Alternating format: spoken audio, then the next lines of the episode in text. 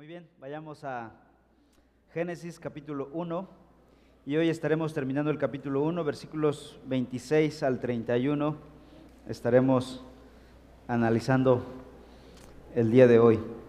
Así que permítame la lectura de Génesis 1, 26 al final primeramente. ¿Estamos listos? Dice, y dijo Dios, Hagamos al hombre a nuestra imagen, conforme a nuestra semejanza, y ejerza dominio sobre los peces del mar, sobre las aves del cielo, sobre los ganados, sobre toda la tierra y sobre todo reptil que se arrastra sobre la tierra. Dios creó al hombre a, imagen suya, a imagen de Dios lo creó. Varón y hembra los creó. Dios los bendijo y les dijo, sean fecundos y multiplíquense, llenen la tierra y sométanla, ejerzan dominio sobre los peces del mar, sobre las aves del cielo y sobre todo ser viviente que se mueve sobre la tierra. También les dijo Dios, miren, yo les he dado a ustedes toda planta que da semilla que hay en la superficie de toda la tierra y todo árbol que tiene fruto que da semilla. Esto les servirá de alimento y a todo animal de la tierra, a toda ave de los cielos y a todo, a todo lo que se mueve sobre la tierra y que tiene vida, les he dado toda planta verde para alimento. Y así fue. Dios vio todo lo que había hecho y era bueno en gran manera. Y fue la tarde y fue la mañana el sexto día. Bien. El pasaje clave o el versículo clave que hemos tomado para el estudio de Génesis es Génesis 3:15, donde dice que promete que vendrá alguien que destruirá a la serpiente y su descendencia. Él, él te herirá, dice la escritura. La promesa de un hijo varón, un descendiente varón de la mujer. Ah, Génesis, hemos titulado nuestro estudio de Génesis, el primer evangelio. Y es que Génesis es el primer evangelio. Desde el principio Dios ya tenía en mente a su Hijo Cristo para redimir a la humanidad. De hecho, Jesús así interpreta el Antiguo Testamento. Él dijo en Juan 5:39, examine las escrituras, son ellas las que dan testimonio de mí. Y hay muchos otros pasajes que ya venimos escudriñando poco a poco y cada semana estaré mostrando uno a uno esos pasajes donde muestra cómo tanto Jesús como los apóstoles interpretan las escrituras, es decir, el Antiguo Testamento. Para ellos el Antiguo Testamento era una profecía, una tipología que apuntaba a la persona de Cristo Jesús. Todo trata de Él, ¿cierto? Desde Génesis hasta Apocalipsis. Es la historia del Hijo de Dios, el Redentor de la humanidad. Así que la trama, la gran trama que hay en la Biblia de Génesis Apocalipsis es una sola trama. Es el desenlace de la historia de la redención. Dios redimiendo a su humanidad. Bueno, estamos en Génesis capítulo 1 analizando los días de la creación. Hasta la semana pasada abarcamos al día 6. Y Dios en estos seis días ha decorado el planeta Tierra, ¿se acuerdan? Y se enfocó solo en este pequeño planeta que está en esta galaxia solar, dejando a millones de galaxias sin decorar. Se enfocó en este pequeño planeta. Y las demás galaxias con sus planetas y sus estrellas las dejó en su estado básico, primigenio de la creación. Y al planeta Tierra le dio una decoración especial y puso vida en este planeta. Desde vida microscópica hasta vida humana, desde vida fundamental hasta vida racional en la persona de los individuos en este planeta. Así que este planeta azul, verde, es un planeta con vida. No así Marte, no así Júpiter. Esos planetas quedaron en su estado original, así quiso Dios, en su soberana voluntad. Aunque quisiéramos, bueno, dicen los científicos, hay un hombre, el más rico del mundo, llamado Elon Musk, que quiere viajar a Marte y construir sus naves para mudarse a Marte en un futuro no muy lejano. Él anhela y está gastando mucho de sus millones de dólares para investigar todo lo que hay en Marte. Y él dice, veo ahí una pequeña, y bueno, dicen sus científicos, veo ahí una pequeña mancha, parece como rastro de agua. Bueno, aquí en la Tierra tenemos océanos enteros. ¿Para qué mudarte a un lugar donde hay manchas de agua cuando tenemos un planeta lleno de océanos? Dios, lo que estoy diciendo es que Dios hizo nuestro planeta completo para la vida humana y la vida de los demás seres vivos. No necesitamos mudarnos a ningún otro planeta. Dios diseñó y quiso que aquí viviésemos. Y a eso vamos el día de hoy. En el día sexto, Dios va a crear al hombre. Su método creativo hasta aquí, al decorar la tierra, ha sido su palabra, ¿cierto? Hemos venido viendo esto y una, una y otra vez. Dios habló, pero no una vocecita suavecita, no, una voz que cruzó el cosmos desde su trono mismo, cruzando como cual rayo todo el cosmos, cruzando galaxias, vías lácteas, y de pronto, en ese cosmos oscuro que no se veía absolutamente nada, a la voz del Creador, un rayo de luz cruzó hasta la tierra, obedeciendo a la voz del amo del universo. Y fue la luz. Volvió a hablar y el planeta tembló como nunca antes y existió o hubo en primer lugar o el primer terremoto con este gran acomodo de placas tectónicas surgiendo los continentes y los océanos en ese momento a la voz de Dios. Habló nuevamente Dios al cosmos y apareció una estrella gigante ardiendo a más de 15 millones de grados centígrados. Esa masa incandescente llegó a ser llamado el Sol y lo puso algo cercano a nosotros, el planeta Tierra. Luego apareció a esa misma voz la luna y las estrellas cual arena del mar, pero en el cielo. Luego se dirigió al planeta y los mares, cuando Dios dijo, existan los peces, los mares comenzaron a vibrar de vida latente en su interior. Luego las aves surcaron los cielos, obedeciendo a la voz de su Creador. Después la tierra fue tapizada con todo tipo de animales en el día sexto, todos los animales terrestres. Y todo esto fue hecho por su palabra. Dios el Creador hablaba y todo en automático, instantáneamente existía.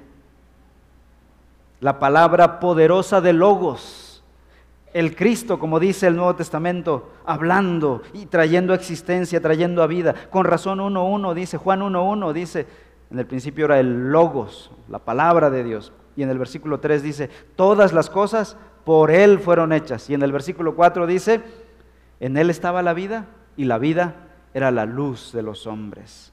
El logos poderoso trayendo vida. ¿Y saben qué? Un día volveremos a escuchar esa voz que cruzará el cosmos. Y todo ojo le verá y todo oído escuchará. Esto no es como la teoría del rapto, palabra que no viene en ningún pasaje de la escritura, que dice que nadie sabrá a dónde se fueron las personas y veremos solamente su ropa bien dobladita y una gota de sangre. Bueno, dependiendo de qué película viste. Hay algunas películas donde hay tres gotas de sangre. ¿no? Y nadie sabe a dónde se fueron. ¿A dónde se fueron esas personas? Y empiezan a surgir las teorías. No, esta voz del universo que cruzará el universo hasta los insectos y toda criatura microscópica, perdón, escuchará la voz de su creador, de su amo. Todo ojo le verá, dice Apocalipsis, y toda oreja escuchará con una voz tan potente así un día volveremos a escuchar esta voz. Escuchen por favor la lectura de 1 Tesalonicenses 4. Dice, versículos 15 y 16. Por lo cual les decimos esto por la palabra del Señor, dice el apóstol Pablo. O sea, esto es palabra del Señor, no mía. Él le enseñó a Pablo esto. Y dice, que nosotros, los que estemos vivos y que permanezcamos hasta la venida del Señor, no precederemos a los que durmieron Ahora, versículo 16, importante. Primera Tesalonicenses 4, 16. Pues el Señor mismo, hablando de Cristo, descenderá del cielo con, ¿qué cosa? Con voz de mando. ¿Le suena esto? Aquí hay un eco de Génesis capítulo 1. esa voz de mando que dijo, sea la luz, ¿esa no es una voz de mando? Esa, esa fue la primera voz de mando, sea la luz. Y obviamente fue la luz. Claro, que toda la creación se sujeta a la voz creadora de su amo, de su Señor. Y sigue diciendo Pablo, con voz de arcángel, esa voz tronante. Claro que lo escuchará todo mundo. Todo mundo sabrá qué está pasando. Y con trompeta de Dios. ¿Y luego qué pasará? Aún los muertos obedecen a esta voz. Y los muertos en Cristo se levantarán. Yo me volveré a morir si veo eso, ¿no? Pero vamos a volver a resucitar otra vez. Si te mueres en ese momento no hay problema porque es el día de la resurrección. Resucitas inmediatamente. Te mueres y resucitas las veces que sean. Ahora, recuerden a Jesús en Juan capítulo 11. Lázaro muere y Jesús no va hasta el cuarto día, donde ya los judíos decían, está, este muerto está bien muerto porque hasta el tercer día pensaban que había vida en el cuerpo. Pero Jesús dijo, voy al cuarto día para calmar toda teoría. Y llegó al cuarto día cuando estaba ya el cuerpo en descomposición incluso. Y fue a la tumba. ¿Y qué hizo Jesús? Gritó, Lázaro, ven fuera. ¿Y qué pasó inmediatamente? Lázaro salió. Y dice que habían vendado a Lázaro bien como una momia egipcia ¿Se imaginan cómo salió levitando la momia? Si, pegamos el grito todo mundo, ¿no? Y luego Jesús dijo, desátenlo, déjenlo ir. Y ahí estaba Lázaro vivo. Algunos teólogos dicen, si Jesús hubiera dicho, ven fuera, todos los muertos del cementerio se habrían levantado, así que tuvo que ser específico. Lázaro, nada más tú, los demás aguarden al día de la resurrección el día escatológico de la resurrección, ese día del que Pablo está hablando aquí en 1 Tesalonicenses 4, 15 y 16. En aquel día otra vez volveré a hablar, dice Jesús. Esperen, ahorita solo Lázaro. En aquel día todos los muertos en Cristo resucitaremos. Esa voz de Génesis capítulo 1 que creó todo, Será la misma voz tronante, con voz de arcángel y trompeta de Dios, sonará en el cosmos, cruzará cual rayo hasta el planeta y todo oído escuchará. Y aún los muertos resucitarán instantáneamente. Esta es la voz del Logos de Dios. Esta es la voz del Creador. Esta es la voz del Redentor de Jesucristo. Bien, ese era un paréntesis. Vamos a Génesis. Estamos en el versículo 26 y hoy analizando el día. ¿En qué día nos quedamos? ¿Se acuerdan? En el día 6. El día 6, recuerden, se crean dos cosas. Primero los animales terrestres y al final del día o la segunda parte del día, a mediodía, la creación del hombre, dice el versículo 26. Después de haber creado a los ganados, reptiles y animales de la tierra, dice ahora Dios, ya terminamos con el planeta. Y ahora dice el versículo 26, y dijo Dios, hagamos al hombre. Por primera vez Dios se consulta a sí mismo.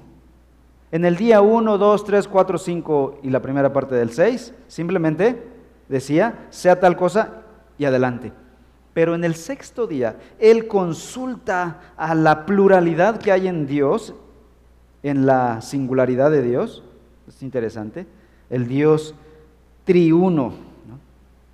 La frase hagamos a nuestra semejanza plural son la primera evidencia de la Trinidad, del ser trino de Dios. Dios, uno, en tres personas. Dios es un solo Dios, una sola esencia en tres personas, una naturaleza, la naturaleza divina en tres personas, el Padre, el Hijo y el Espíritu Santo. Obviamente Moisés aquí no conoce toda esa revelación porque eso sería para los escritores posteriores que recibirían la revelación completa. Recuerden, la revelación fue progresiva desde el Génesis de, manera ah, seminal en pequeñas semillas hasta el árbol grande en los evangelios y en Apocalipsis. Poco a poco la revelación de Dios se iría completando. Y aquí en este pasaje vemos tres cosas. Versículos 26 al 31, tres cosas acerca del hombre. En primer lugar, veremos el origen del hombre. En segundo lugar, veremos la identidad del hombre. Y en tercer lugar, veremos el propósito del hombre. El origen del hombre está en el Dios Trino. Ahí radica la esencia de nuestra humanidad. No somos divinos, porque somos criaturas, pero procedemos de un ser divino. El hombre no desciende del mono, ¿verdad? Tampoco ha evolucionado de una célula a lo largo de millones de años. De ahí que el valor de la humanidad viene de haber sido creado por la mano de Dios. Dios crea en este día sexto su obra maestra, el hombre. Y alguno dirá, hermano, ¿eso no es orgullo? Decir, nosotros somos la obra maestra de Dios. Bueno, el contexto nos va a decir que no es así. No estamos diciendo que el hombre es su obra maestra por orgullo, por orgullo humano o por cuestión ideológica incluso, no en absoluto. Aquí les doy algunas razones de por qué el texto nos da esta, esta verdad. En primer lugar, el ser humano fue creado diferente al resto de la creación. O sea, todo era bajo un mismo patrón y el hombre rompe ese patrón. Estás frente a una creación distinta al resto de la creación. El hombre sería a la imagen de su creador. No dijo sea la luz a nuestra imagen, sean las aves a nuestra imagen, sean los peces a nuestra imagen. Dijo, hagamos al hombre a nuestra imagen. En segundo lugar, Dios no usó su palabra cuando dice, sea el hombre, y apareció el hombre. No, en esta ocasión Dios se tomará como que de su tiempo y metafóricamente usará sus manos, como dice en el capítulo 2, versículo 7, hará de la tierra el muñeco, esto lo vamos a ver ya en el, cuando lleguemos al capítulo 2, el detalle de cómo creó al hombre.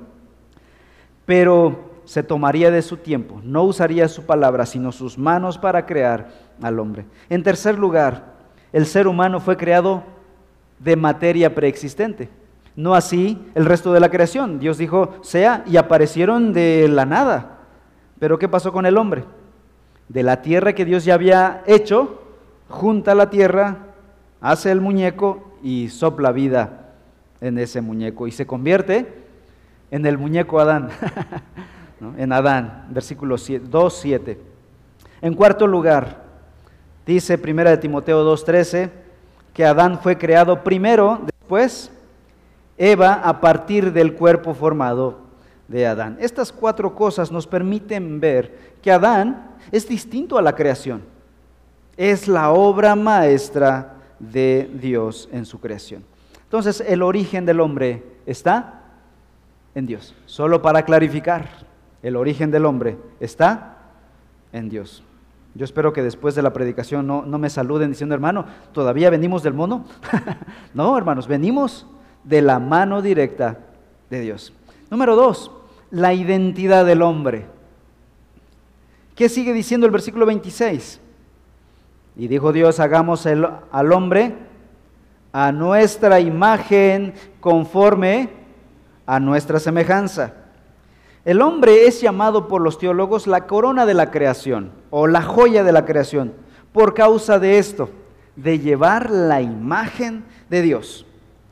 Y no solo los teólogos lo dicen, otros escritores bíblicos, el salmista David, en el Salmo 8, un salmo conocido también, en el versículo 5 dice, lo has hecho un poco menor que los ángeles y lo coronaste de gloria y majestad. No, no significa que Dios creó a puros reyes, no, creó a hombres y los coronó de gloria y majestad. ¿Qué es esa gloria y majestad? La imagen de Dios en el hombre. La palabra imagen o semejanza son palabras sinónimas, no hay que buscarle aquí. Incluye ¿O a qué se refiere? Según el Nuevo Testamento, se refiere la imagen a justicia y santidad. Efesios 4, 24. Se refiere a conocimiento, según Colosenses 3.10. ¿A qué se refiere entonces la imagen de Dios en el hombre? Justicia, santidad, conocimiento. Vamos a buscar estos pasajes.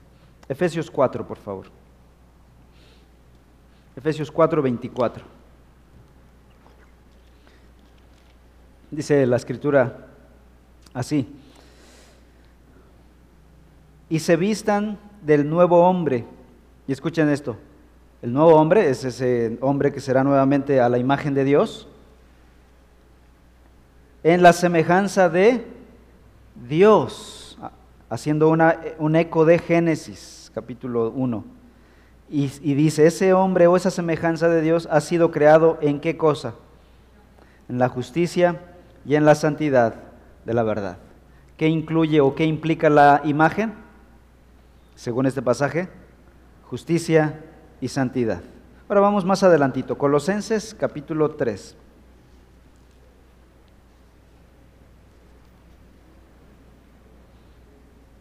Colosenses 3, versículo 10. Y se han vestido del nuevo hombre, nuevamente, el cual se va renovando hacia un verdadero conocimiento conforme a qué cosa? A la imagen de aquel que lo creó. Estos dos pasajes del Nuevo Testamento son un eco de Génesis 1, la imagen y la semejanza del que lo creó. Y según estos pasajes, ¿qué implican esta imagen y semejanza con Dios? Santidad, justicia y conocimiento. De ahí que los teólogos, especialmente la Confesión de Fe de Londres de 1689, define imagen como justicia verdadera, santidad verdadera y conocimiento verdadero. Esto es interesante, repito. ¿Qué es la imagen de Dios en el hombre, según nuestros pasajes? Justicia verdadera, santidad verdadera y conocimiento verdadero. Permíteme darles un ejemplo de esto. El hombre cuando fue creado en su momento original, en su momento de perfección, tenía justicia verdadera. ¿Qué significa esto? Que el hombre no necesitaba un código de ética para actuar correctamente, porque él tenía en su ser justicia verdadera. Él era justo de manera natural por ser creado a la imagen de su creador. Él no necesitaba que le, dijesen, oye, no robes. No, el hombre no robaba. ¿Por qué razón? Porque llevaba en su ser la justicia de su creador, la imagen de su creador. Santidad verdadera. El hombre cuando fue creado, fue creado con la santidad verdadera de Dios, de tal manera que él no necesitaba una ley que le dijera, no peques, no adulteres, por eso la ley viene después de la caída, no antes de la caída. ¿Por qué razón? Porque Él era santo de manera verdadera. Él no necesitaba que le estuvieran con un látigo diciendo, oye, no peques, no peques. Él era santo de manera natural. En tercer lugar, tenía conocimiento verdadero. No necesitaba una escuela para ir a aprender porque él tenía todo el conocimiento. De hecho, Adán hizo el primer trabajo científico de la historia humana, ponerle nombre a los animales, algo de biología aquí. Y no fue a la universidad para hacer este trabajo. Ellos tenían un conocimiento, usaban su cerebro quizá al 100%, seguramente, estaban en estado de perfección. Los científicos hoy dicen que nosotros usamos nuestro cerebro entre un 3 y un 5% del 100%. ¿Se imaginan a Adán la inteligencia, la capacidad que tenía, la capacidad intelectual? Él no necesitaba ni ir al kinder, prepa, universidad para aprender. Tenía conocimiento verdadero. Hablando racionalmente, pero también hablando moralmente. Él sabía quién era su creador y quién o qué era la creación. Él no confundía al creador con la creación. No decía, el sol es mi Dios, lo voy a adorar. Como hicieron después las culturas antiguas, los egipcios, los mesopotámicos, y ni qué decir de nuestra, nuestros ancestros, los mesoamericanos, que adoraban al sol. Y muchas otras culturas eran atraídos por este astro impresionante, el sol, y adoraban al sol. El hombre, Adán, cuando fue creado, Él no necesitó una explicación teológica de, su Dios. Él tenía conocimiento verdadero. Sabía quién era su Dios y a quién debía rendirle adoración y culto. No adoró a los astros. Eso vino después de la caída. Después de la caída, el hombre queda con la imagen destrozada, la imagen eh, corrompida, la imagen borrosa de todas estas verdades. Y el hombre hoy en día está confundido.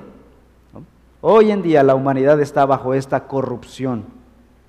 Así que el hombre en su vida racional tiene intelecto, voluntad y emoción. En ese sentido es semejante a Dios. Los animales no tienen esto aunque muchos quieran ponerle todo esto. Los animales tienen instinto. En su vida moral, el hombre era bueno y santo, parecido a su Dios, bueno y santo. Esa es la imagen de Dios en el hombre. Fue creado a imagen de Dios. No así los peces, no así las aves. Hermanos, por eso Dios pedirá cuentas al hombre de lo que hizo con su imagen. Nosotros tenemos la capacidad de decidir santamente. No va a pedir cuentas de los animales, hermanos.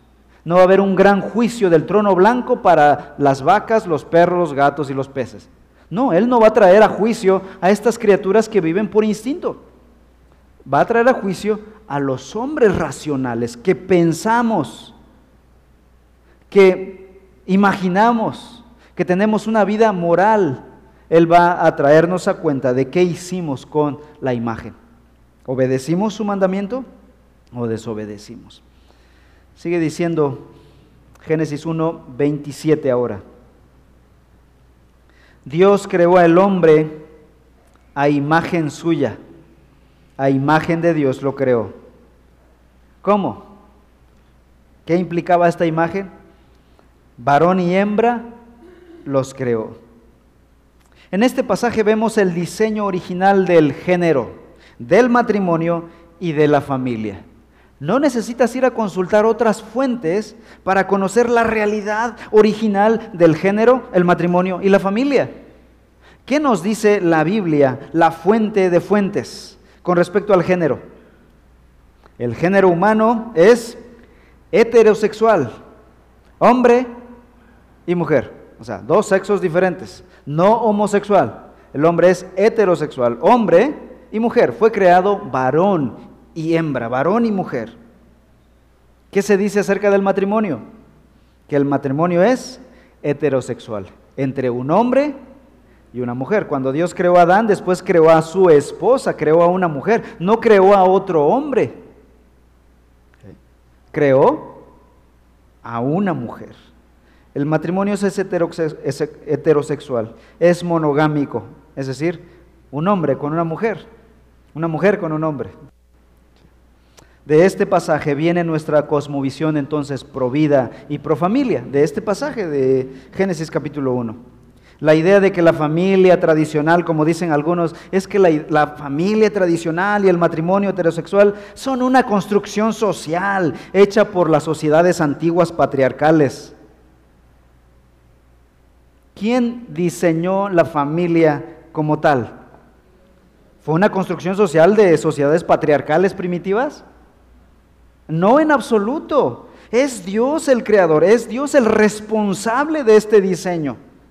Ahora, si Dios hubiese querido que el hombre se casara con otro hombre, eso habría sido santo desde el principio. Ese habría sido el, diseño original de Dios. Y hoy no nos espantaríamos de eso. Y así funcionaría la vida humana. Así habría reproducción y cumpliría la misión de llenar la tierra.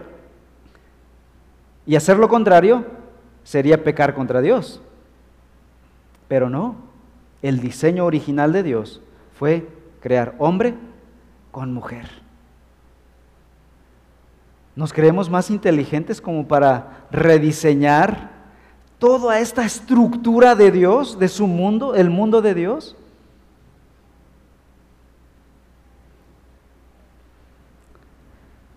Todo cambio al diseño de Dios, al diseño original, es un atentado contra el diseñador, creador y Dios de todo. La secularización destruye el matrimonio, destruye la familia, destruye a la mujer, destruye al varón y destruye al mundo. Hermanos, las ideologías presentes han probado que supuestamente con la bandera de ayudar a la mujer, han destruido a la mujer. Y al destruir a la mujer, han destruido a los hombres, al pisotear a los varones.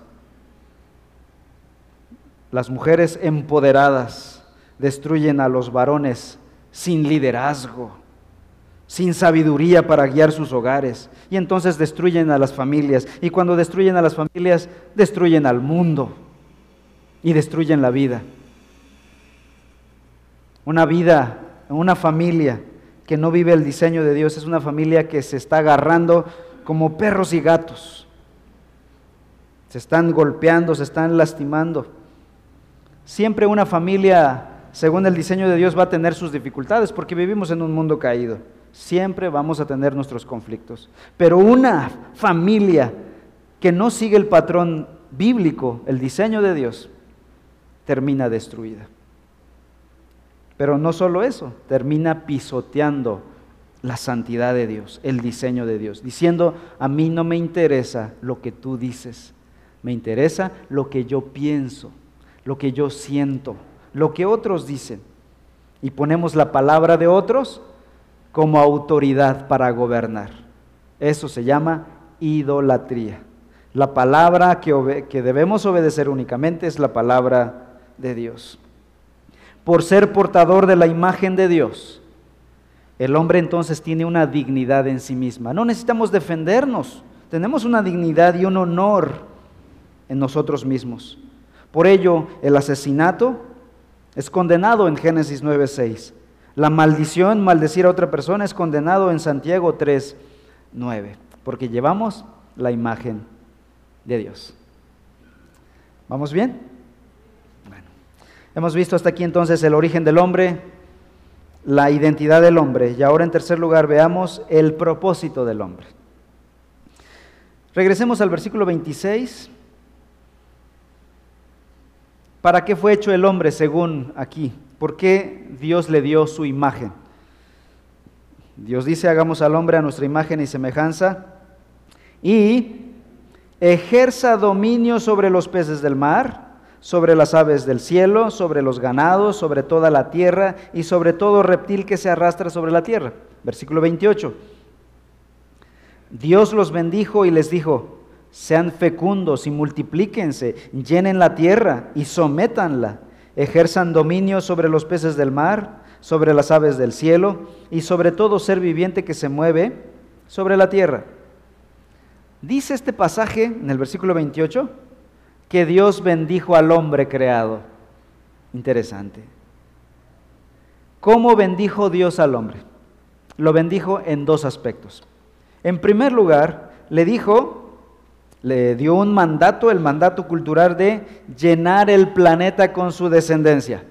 ¿Qué le dice Dios?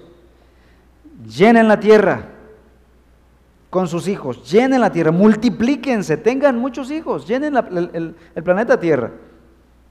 Ahora, la idea de la ONU de eliminar a 7 mil millones de personas, de habitantes para el 2030, no solo es un crimen político de lesa humanidad, es un es una blasfemia delante de Dios. Ahora, ese es un problema. El problema es cuando nosotros abrazamos la ideología de la ONU, la ideología humana para nosotros. Cuando en la escritura vemos a Dios. Hermanos, confíen en Dios. Si Él dijo que habría comida para nueve mil millones de habitantes en este planeta, ¿creen ustedes que a Dios se le escapó lo que pasaría en el 2030? Y Dios no consideró las situaciones geográficas, ecológicas para las personas. No, no entiendo que alcancemos a pensar que Dios no tenga contemplado lo que pasaría en tal fecha. Hermanos, no tengamos temor. Dios tenía planeado todo desde el día uno hasta el día final para la vida humana. Dios proveería todo lo que necesitamos.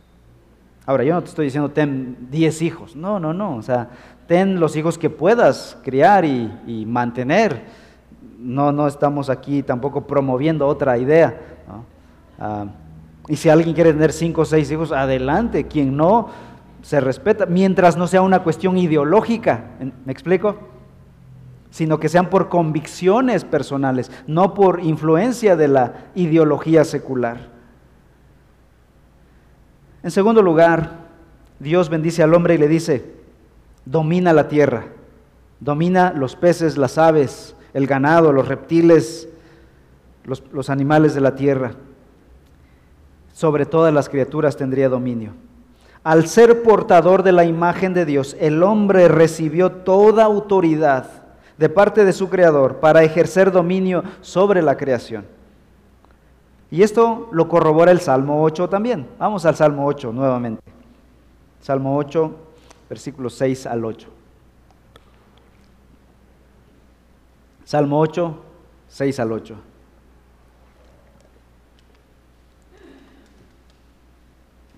Donde dice, tú le haces señorear sobre las obras de tus manos. ¿Qué está diciendo el texto? Que Dios hizo al hombre señorear sobre las obras de tus manos. Todo lo has puesto bajo sus pies. Todas las ovejas y los bueyes, y también las bestias del campo. Versículo 8. Las aves de los cielos y los peces del mar, cuanto atraviesa las sendas de los mares. Todos ellos están bajo los pies del hombre. El hombre entonces es el representante de Dios en el mundo es el encargado de gobernar a las demás criaturas. Ahora, lo que los preocupa a muchos es que a muchos es que el gobierno del hombre sea abusivo sobre la creación. Pero Dios cuando le da la autoridad al hombre, el hombre está en su estado de santidad absoluta.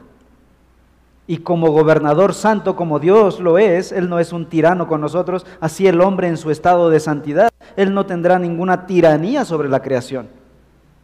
Lo que le preocupa a los ecologistas es que el hombre maltrate a los animales. Pero el gobierno del hombre santo sería no un gobierno tirano, no un gobierno explotador, sino un cuidado, como un mayordomo cuida la propiedad de su amo. Nosotros somos los representantes de Dios, el amo del universo, para cuidar la creación, para gobernarla y cuidarla para usarla para nuestro bien y para el servicio de Dios. Eso cambia toda la perspectiva del ecologismo. Un hombre santo no va a explotar a la creación, va a usar la creación de manera debida para su bien y para el servicio a Dios. No necesitamos la ideología ecologista para nuestras vidas.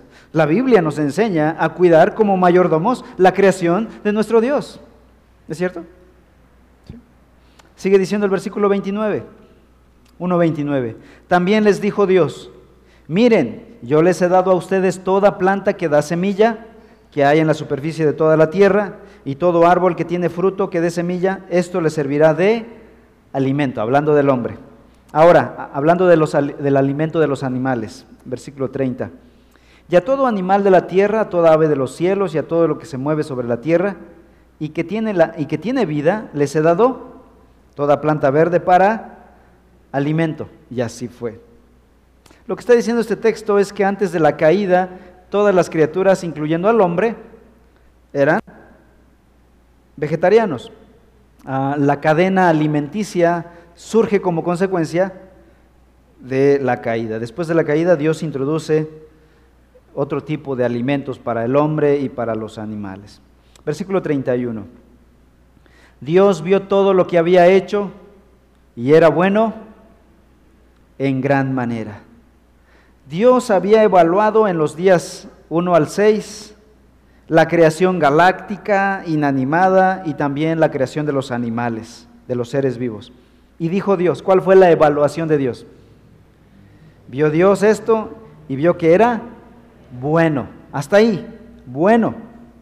Pero cuando ahora evalúa su última creación, la joya de la creación, el hombre, Él concede una evaluación superlativa. Dice que es bueno en gran manera.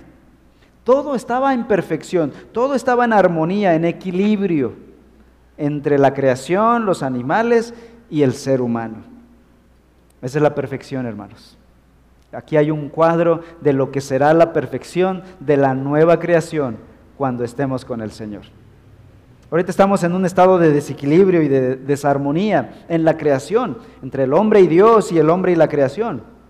Y el hombre con el hombre, es lo que dice la consejería bíblica. El hombre está en una falta de armonía y desequilibrio entre él y su creador, él y la creación y él con él, e, el hombre con el hombre. ese equilibrio, esa armonía vendrá cuando Dios restaure todo. Ya casi termino, hermanos. Ahí voy, ahí voy. Pasaje difícil, ¿verdad? Pero importante porque necesitamos regresar a las escrituras.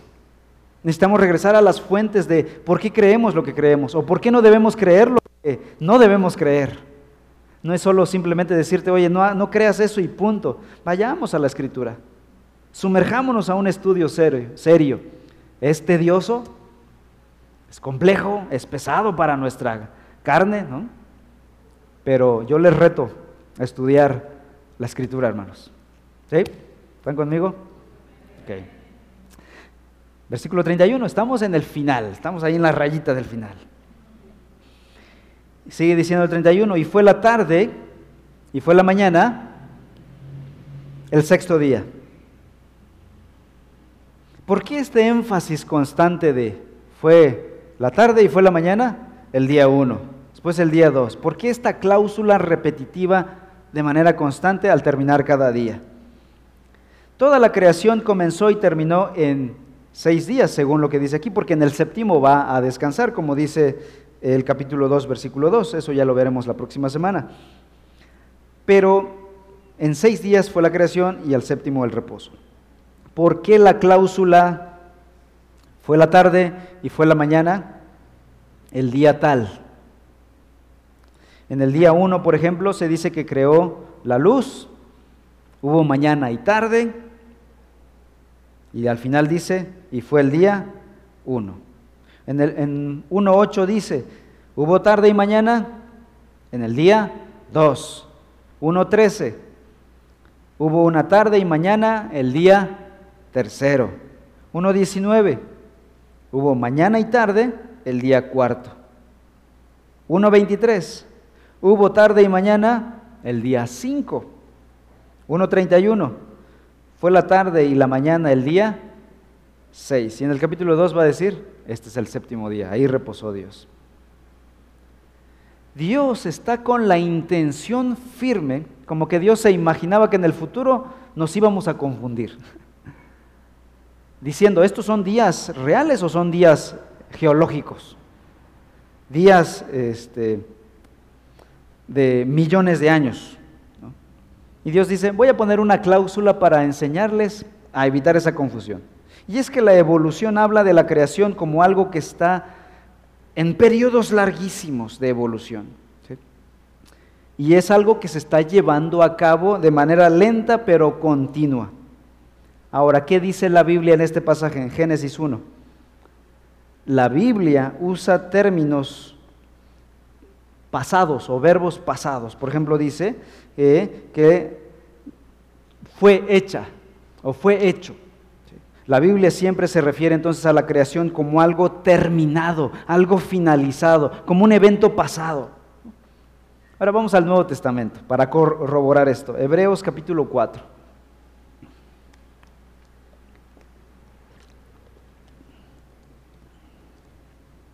Dice Hebreos 4, voy a tomar una frase nada más del 4. Versículo 3, Hebreos 4, 3. Dice, las obras de Él estaban acabadas desde la fundación del mundo. La Biblia aquí entonces menciona la creación del mundo como terminada, finalizada. Ahora, Hebreos 4, versículo 10. Hebreos 4, 10. Pues el que ha entrado a su reposo, él mismo ha reposado de sus obras, como Dios reposó de las suyas. tiempo pasado, reposó, sus obras pasadas. Entonces la Biblia ve a la creación como algo completo y finalizado. Significa, y aquí es donde yo quiero su atención final, esto significa, el mensaje de la escritura aquí, significa que Dios no le añadió nada a la creación, o que no añadiría nada a la creación de manera progresiva o evolutiva. Dios terminó todo en seis días. Y así se quedó. En el día séptimo, Él descansó de la creación. Y a partir de ahí en adelante, Dios no está creando nada, no está agregando nada, no está editando nada. Él sí está haciendo algo, pero no creando. Vean lo que dice que está haciendo ahí en Hebreos, donde están, capítulo 1, Hebreos 1, versículo 2. Dice habla del Hijo de Dios, a eh, quien usó para revelar toda su verdad, por medio de quien hizo, verbo en tiempo pasado, hizo el universo, ¿cierto? Tiempo pasado. Versículo 3. Él, hablando de Cristo, es el resplandor de su gloria y la expresión exacta de su naturaleza y sostiene, o como dice Reina Valera, sustenta, verbo en tiempo presente, todas las cosas por la palabra de su poder. Es decir, por la palabra de su poder creó todo, tiempo pasado, y con la palabra de su poder sustenta todo, tiempo presente. Entonces, hay como tres tiempos en la creación. El tiempo pasado, la creación del universo, el tiempo presente, la conservación del universo, y el tiempo futuro, la restauración del universo, cuando Jesús venga otra vez. Y entonces cuando Dios dice que vio todo lo que había hecho y era bueno en gran manera, significa que había sido completada. Aquí no hay evolución. Si la creación hubiera involucrado algún proceso de evolución, entonces Dios habría tenido que decir que lo bueno habría de llegar al final ¿Y qué dijo Dios? Lo bueno ya está aquí. Todo lo que Dios vio y creó fue bueno en gran manera. Por otro lado, ¿cómo podría haber millones y millones de años de evolución, o incluso billones, ¿no? En una lucha de muerte y de vida para sobrevivir en un mundo donde no había muerte. No había entrado la muerte a este mundo. La evolución se superpone entonces la idea de la imperfección. Aquí no había caída. Y si no hay caída, no hay pecado. Y si no hay pecado, no hay muerte. Y si no hay muerte, no hay evolución. Simplemente entonces la evolución no debe caber en nuestra cosmovisión cristiana. La, evolución es imposible en nuestra cosmovisión cristiana. Y cada vez más la comunidad científica se está volcando de esa postura de la evolución al creacionismo. Curioso, uno pensaría lo, contrario, pero no, los científicos con sus, ah, su mejoramiento científico y tecnológico están descubriendo y cada vez hay más libros. Por ejemplo, está el autor Philip Johnson, quien ha escrito el libro Darwin, juzgado, desmintiendo todo lo que Darwin escribió. Ken Ham ha escrito un libro llamado La mentira, la evolución. Y otros tantos escritores de científicos juzgando a Darwin, echando a tierra su, su mentira, la mentira de la evolución. Conclusión. Fuimos creados a imagen de Dios. Reflejábamos la imagen perfecta de Dios. Pero esa imagen no duraría mucho. En Génesis 3 veremos que el hombre desobedece y la imagen de Dios, al entrar el pecado, es distorsionada. De ahí entonces empieza un proceso de restaurar la imagen de Dios en el hombre. Y dice Romanos 8:29 que a los que de antemano conoció, también los predestinó a ser hechos conforme a la imagen de su Hijo y en eso estamos hoy en día, hermanos. Tuvimos la imagen de Dios, Hoy la tenemos distorsionada a causa del pecado, pero por causa del Evangelio en nosotros, la imagen está siendo restaurada día a día. Y esta es nuestra esperanza. Primera de Juan 3, 2. Amados, ahora somos hijos de Dios, pero aún no se ha manifestado lo que hemos de ser. Pero sabemos que cuando Cristo se manifieste, cuando le veamos cara a cara, seremos entonces semejantes a Él, porque le veremos como Él es. Cuando veamos a Cristo, volveremos nuevamente a tener la imagen y la semejanza de Dios a la perfección como la tuvieron Adán y Eva. Anhelamos ese día, hermanos. Dice mi hijo cuando le explico este asunto, entonces ya no habrán medicinas. No, ya no habrán medicinas porque no habrá enfermedad, ni dolor, ni muerte. Y cuando se enferma y tiene que tomar antibióticos, me dice, ya quiero que venga el Señor para que ya no haya medicinas. Hermanos, ya queremos que venga el Señor a restaurar todo esto. Estamos batallando con muchas cosas en este mundo caído, pero un día la imagen con la cual fuimos creados de manera original la volveremos a tener a plenitud. Así lo prometió el Señor. Amén. Oremos. Padre, gracias por la revelación de la palabra. Ayúdanos a venir a ella siempre para no ser atrapados en la mentira de la secularización presente. Permítenos, Señor, ser bíblicos en nuestra manera de pensar en nuestra manera de actuar también. La Biblia nos da sabiduría, no solo conocimiento. Ayúdanos, Señor, transfórmanos día a día con tu santa palabra. Qué privilegio portar tu imagen. Hoy no la reflejamos plenamente por causa del pecado, pero tú prometes restaurarla. Y cuando veamos la cara de tu Hijo, en ese momento volveremos a tener esa semejanza. Señor, ya anhelamos el día cuando venga tu Hijo. Mientras tanto, Señor, en este mundo de luchas, de enfermedad, de crisis, de pecado, de maldad, de egoísmo en nosotros, permítenos, en tu gracia, perseverar con paciencia, correr la carrera, como dice el apóstol Pablo, con paciencia, con sabiduría, con perseverancia. Ayúdanos a no doblegarnos ante el pecado, ante la tentación. Ayúdanos a reflejar tu imagen en este mundo. El mundo gime a causa del pecado. Restaura nuestras familias, nuestros matrimonios, salva a nuestros hijos y bendice a tu iglesia con tu palabra. Gracias Señor porque prometes enviar a tu Hijo para restaurar la imagen, la imagen tuya en nosotros. Te alabamos Señor y toda la gloria a ti en el nombre de tu Hijo Jesús.